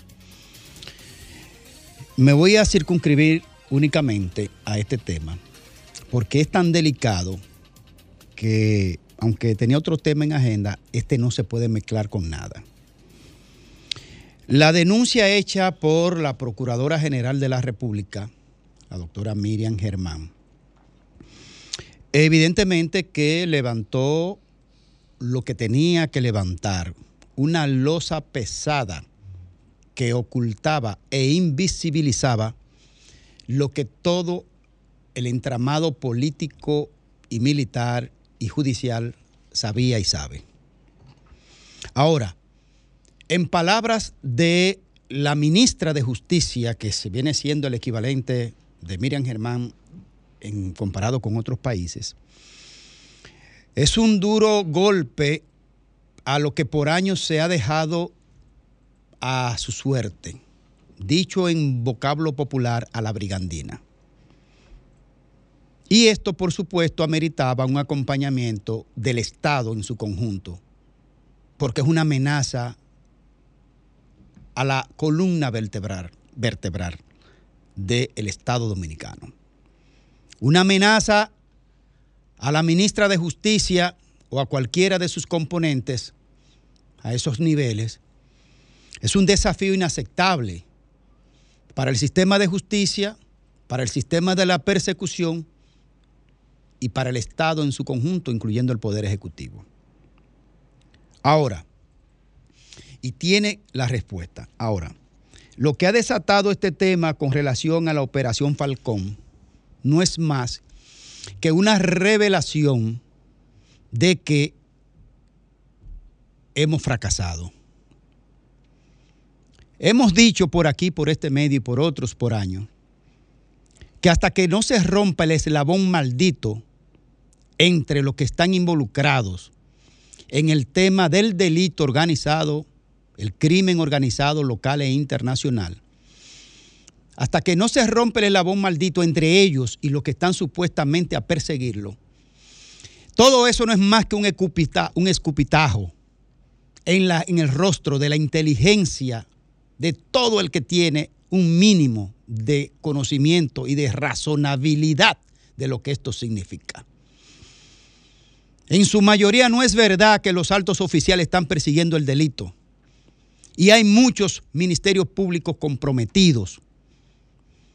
Y lo que se ha dicho aquí con relación al sistema carcelario, dicho por un hombre como Roberto Santana, creador del nuevo modelo penitenciario en este país y que se separó de este gobierno, diciendo con un altoparlante por qué se iba por la corrupción en las cárceles y mencionó una en específico, más todo el tema de las parras hecha- echado en el abandono y en el olvido, sin necesidad. Ah, Operación Falcón. Ah, por la denuncia de la magistrada Miriam Germán. Ah, entonces, entonces el sistema de investigación de este país y los altos mandos militares no sabían dónde estaba todo eso. Y de repente se enteraron ya que podían hacer allanamiento aquí, allá o, o acullá. Es mentira. Están involucrados los muchos altos mandos oficiales de todas las instancias militares y policiales. Y solo le voy a recordar dos. Está en el país después de pasar solo tres años en Estados Unidos por investigaciones, porque el, el exdirector de operaciones de la DNCD, oigan bien, exdirector de operaciones de la DNCD, dentro era el brazo operativo de capos como Figueroa Agosto y como Quirino. Y ese señor se lo llevó aquí la DEA para Estados Unidos. Le voy a decir quién. Él es, por supuesto, el general retirado Francisco Hiraldo Guerrero. Fue sacado del país en el 2013. Y ya, en el, y ya estaba en el país en el 2016, tres años solo fuera del país, siendo el brazo operativo de la DNCD y el brazo operativo del narcotráfico que es una mentira el, el combate al narcotráfico de Estados Unidos. Es un engaño. Y, y en componenda con los de aquí. Porque como este hombre, jefe de operaciones de la DNCD, era el brazo operativo de Quirino y de Figueroa Agosto, dicho por los propios organismos, órgano internacional como la DEA, como que ya está aquí con, y donde se denunció que tenía cientos de millones de pesos producto de esa actividad. Pero en el 2000, en diciembre del 2014, del 2014, el jefe de las operaciones del microtráfico en los barrios, el coronel Valerio, Carlos Fernández Valerio, que fue sentenciado a 20 años por estar tumbando droga a los, a los propios capos en el territorio, junto con un ex fiscal, eh, el fiscal llamado Ramón Veras Castro, que fue sentenciado a 10 años, eh, eh, Valerio fue sentenciado a 20 y, el ex fiscal a 10 años junto con otros más, ahí teniente coronel, teniente, no sé qué no sé cuánto. Bueno, de repente sabían dónde estaba todo eso de la Operación Falcón. ¿Cuánto le cuesta a este país la formación de un cadete desde que entra el primer día hasta el cuarto año? ¿Cuánto le cuesta? En ropa, alimentación, alojamiento, entrenadores, atención médica, aula, curso. ¿Mm? ¿Cuánto le cuesta a este país? Bota, uniforme. ¿Cuánto? ¿Cuánto le cuesta a este país cada fiscal que está formado en la Escuela Nacional de la Magistratura, en, las escuelas de formación? ¿Cuánto le cuesta? ¿Cuánto le cuesta a todos los destacamentos y oficiales y vehículos y gasolina y uniforme y armas y entrenamiento? ¿Cuánto le cuesta a este país todo eso, todo ese personal militar y oficiales, policiales? Mantenido con el presupuesto de cada uno de los dominicanos para que sean el eslabón maldito entre ellos y el narcotráfico y todo tipo de, de, canalladas en el orden del delictivo. Porque el, el delincuente que decide ser delincuente mañana, esa es su decisión. Esa es su decisión y sabe que está de aquel lado y de este lado están los que se supone que deben combatirlo. Pero este, este Estado mantiene y forma y construye una serie de jóvenes oficiales y militares. ¿Cuánto le cuesta a los barcos que están ahí en la costa de la Armada Dominicana con oficiales y barcos que hay que mantenerlo y mantener los salarios de todos esos oficiales que permiten que se meta la droga? ¿Cuánto cuesta todas las avionetas que aterrizan en este país que deben ser vigiladas? Es un engaño maldito que le tienen a este, este pueblo, pagado con los impuestos nuestros. Operación Falcón no es más que un acto de efectismo. Son efectos especiales nada más. Es mentira que están combatiendo el narcotráfico ni nada. Están involucrados el sistema político y militar, sobre todo los que están para combatirlo, con excepciones honrosas que las hay. Y este país se entretiene de que eh, ahí está actuando, y ahí está, míralo ahí combatiendo. No combaten nada. Yo dije aquí el otro día hace poco, el manual del, del- del- narcotraficante iniciado, que lo di aquí. Agarrado, preso, eh, eh, el, el último capo de los capos aquí, ¿cómo se llama? César el abusador. Ya, tienen que, ya tenemos que saber hay que estar sustituyendo el mercado porque ese- esos espacios no se quedan vacíos.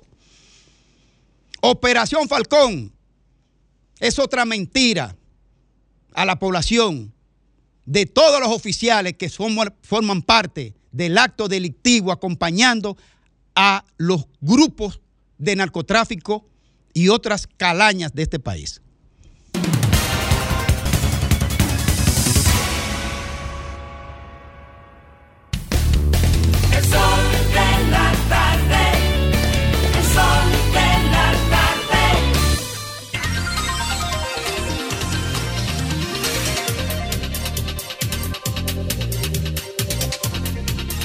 Bueno, retornamos al sol de la tarde, esta vez con Federico Jovine.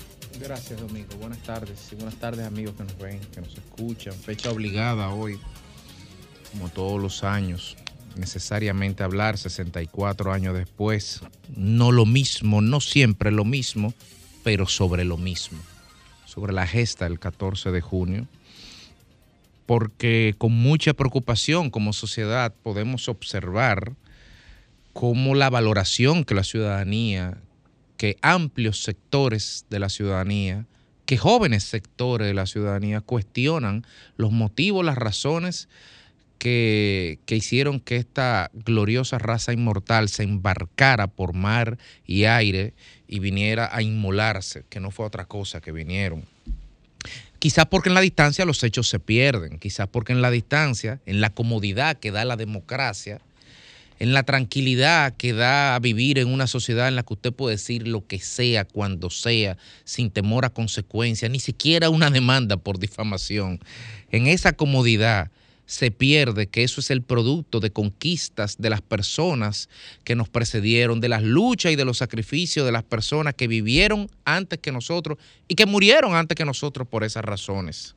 Y eso es preocupante, porque un pueblo que no mira con respeto a su pasado debe mirar su futuro con temor, porque su futuro será preocupante. Nosotros no somos capaces de entender lo que significó la era de Trujillo. Fafa puede quizás vislumbrar algo y ni siquiera. Fafa tenía 15, 18, 20 años en la era. Habría que, había que tirarse los 30 años de la dictadura para entender lo que era. Pensar siquiera en la mente, en, en la tranquilidad de la cama, con la luz apagada, decir, hay que salir de este hombre, hay que matar a Trujillo. Eso en sí mismo era un acto revolucionario. Y esta gente fueron más lejos todavía. Esta gente fue, montaron en una embarcación, se montaron en el terreno de lo incierto y vinieron a enfrentar al que en ese momento era el ejército más poderoso del Caribe, al que en ese momento era el régimen que contaba con la mejor marina y con la mejor fuerza aérea de todo el Caribe, incluyendo Venezuela. Claro, encontrarse con algunos fantoches que vengan y digan ahora que ellos venían a instalar un comunismo. Venían a un comunismo, porque mira lo que hicieron en Cuba. Señores, el programa mínimo del 14 de junio, leerlo, dan ganas de llorar.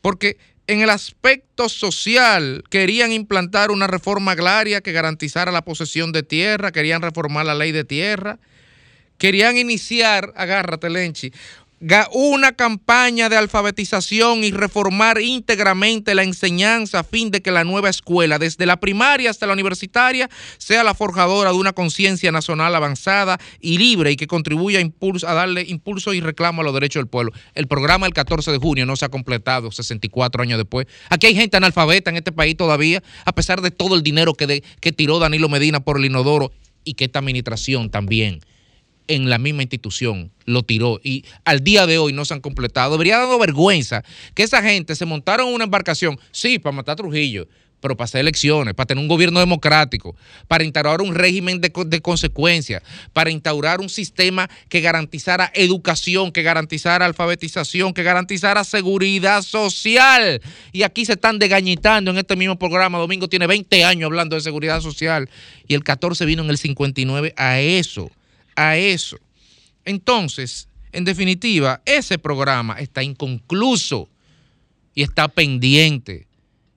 Esa persona, sí, esa raza inmortal vino aquí a sacrificarse y a inmorarse, pero no fue solamente para decapitar una tiranía, que lo lograron con el precio de su sangre, porque el remenión que significó esa, esa, esa invasión, que no es el término correcto, sino esa pa- repatriación armada, fue tal que hubo una mujer que dijo, pero venga acá, señores, pero si los cubanos pudieron, tenemos que hacerlo nosotros. O sea, a ese nivel fue el sacudión que le dio a la conciencia nacional, que puso a toda la juventud de la época en sintonía con torno a la necesidad de que había que decapitar la dictadura. Y lo lograron. Postmortem, pero lo lograron. Esa primera parte de los objetivos políticos de, esa expedición. Pero los objetivos reales de esa expedición están pendientes y están inconclusos y no tienen que ver con Trujillo. Porque Trujillo murió en el 61 y en el 2023 todas la- las, lo que, las aspiraciones de ese programa mínimo, todas permanecen inconclusas y Trujillo no tiene nada que ver con eso. Son las personas que gobernaron después de Trujillo y que estaban llamadas a enterrar el trujillismo. Enterramos un cadáver un día, pero las prácticas que permitieron que ese quien fue ese cadáver gobernara durante 31 años, al día de hoy, en el 2023, permanecen incólumes. Yo creo que la mejor manera de honrar a los héroes del 14, de, la inva- de la- de las expediciones de Constanza, Maimón y Esterondo, el 14 de junio de 1959, es defender la democracia y obligar a que los valores por los cuales ellos vinieron aquí y entregaron y ofrendaron lo más sagrado que fuera su vida, que eso sirva para algo, para lograr una mejor República Dominicana.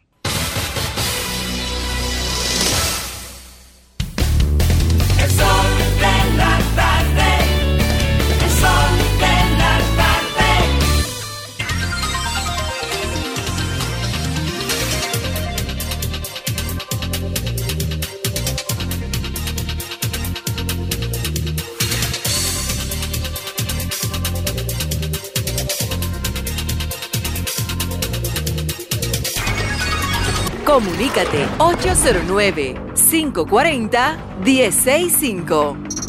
1-833 610-1065 desde los Estados Unidos.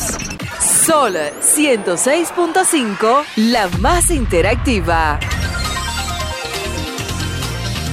Bueno, nos vamos con la gente, la gente, la gente. Buenas tardes.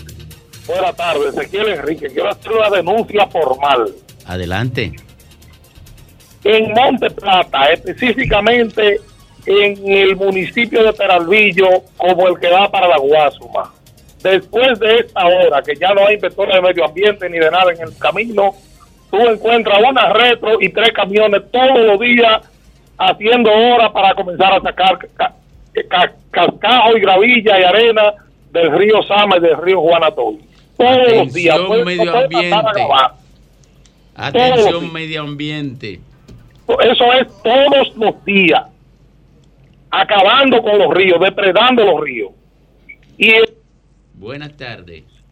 Buenas tardes. Adelante. Pero ese super policía que denuncia a Tolentino a cada rato, que se lleva las maquinitas, ¿es hermano de quién? ¿Hijo de quién? Porque ese hombre nadie lo toca y él sigue actuando arbitrariamente con eso, porque nunca va con el Ministerio Público. quién Que es se la lleve, pero ¿Quién es Tolentino? Tolentino, Ramón Tolentino, el ¿Quién comunicador. es ese?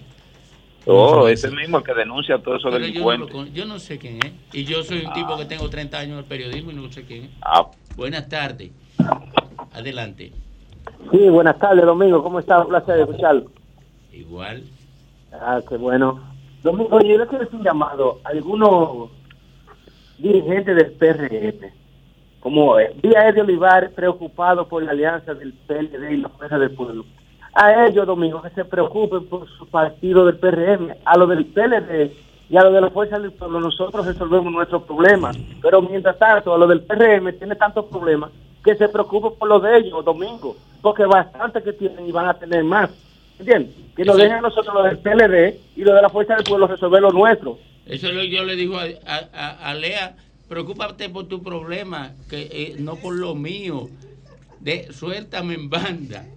Buenas tardes. Y a Ah. Fafa se lo digo también. Buenas tardes. Sí, muy buena. Mirando el, el, el, el revolú de Santiago, del Cibao, que sí, o que aquí todo el tiempo en, en a- opacando y, y- y droga y droga. A Danilo le dijeron una vez que esto era un almacén de la droga, eso no es nuevo. Buenas tardes. Domingo. Sí. Tú sabes lo que están haciendo los policías en Santiago. ¿Qué, están haciendo? Ellos se meten a los supermercados, a la tienda, donde hay parqueo, y andan con el celular grabándole la placa a todos los carros y, mandándolo, ma- la mandan a, a un, a un sistema de WhatsApp de depuración y tú tienes cualquier cosita, agarran y te extorsionan. Le Ah, pero, sí, ah, pero no me digas que el, el jodido eh, eh, sistema ese plagiado.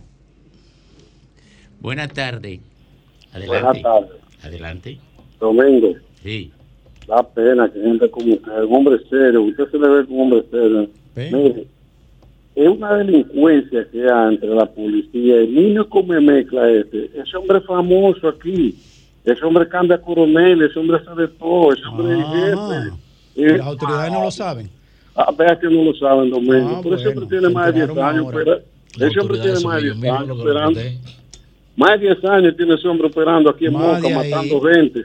Matando gente. Ese hombre ha matado más de 40 gente aquí. Familia entera mató a ese hombre. Mire, Emilio come mezcla. Ajá, Mire, y lo de la. Guayiga no lo sabían tampoco. Mire, Come aquí hay un problema grave, mi querido. Es el problema de la corrupción y de la impunidad.